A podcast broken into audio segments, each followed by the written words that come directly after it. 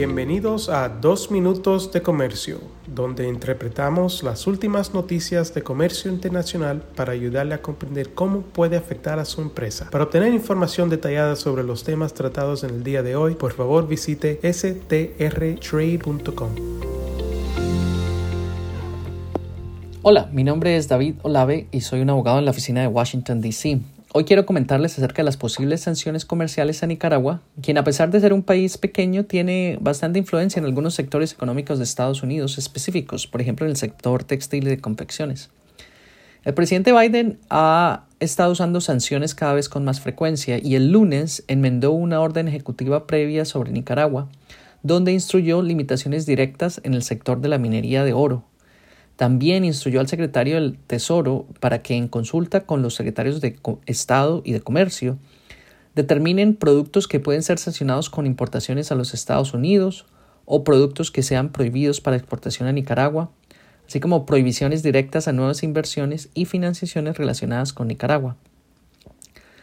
Nicaragua es un socio de libre comercio con los Estados Unidos bajo el TLC Centroamérica y República Dominicana, o, o también llamado CAFTA Estados Unidos es su principal socio económico, compra el 50% de todas sus exportaciones, suministra el 27% de todas sus exportaciones y envía el 67% de todas las remesas que recibe Nicaragua. La dependencia de Nicaragua con el mercado estadounidense es significativa. Estas acciones por parte de Estados Unidos eh, son una reacción a los intentos del gobierno de Nicaragua de cerrar el espacio para la democracia y la sociedad civil, silenciar voces independientes en Nicaragua y el aumento de su cooperación de seguridad con Rusia. Nicaragua fue de hecho uno de los cuatro países junto a Corea del Norte, Bielorrusia y Siria que se unieron en oposición a la resolución de la ONU que condenó la anexión de Rusia y exigió el territorio que se ha devuelto a Ucrania. De aquí en adelante, las acciones que tome Nicaragua determinarán en qué medida se amplían las sanciones actuales. El impacto se sentirá más allá de la industria de oro, que fue sancionada directamente, ya que los inversionistas también desconfían de futuras acciones en otras industrias y productos.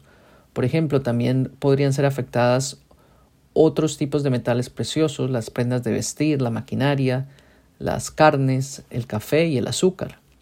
Hace solo unos meses atrás, Estados Unidos ya retiró la cuota de azúcar sin arancel que, se le, que tenía asignada a Nicaragua como otra forma de presionar al gobierno.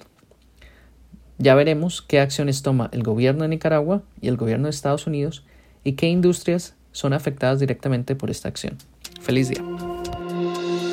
Con profesionales en nueve oficinas, Sandler Travis Rosenberg es la firma de abogados más grande del mundo dedicada a asuntos legales de comercio internacional, aduanas y exportación.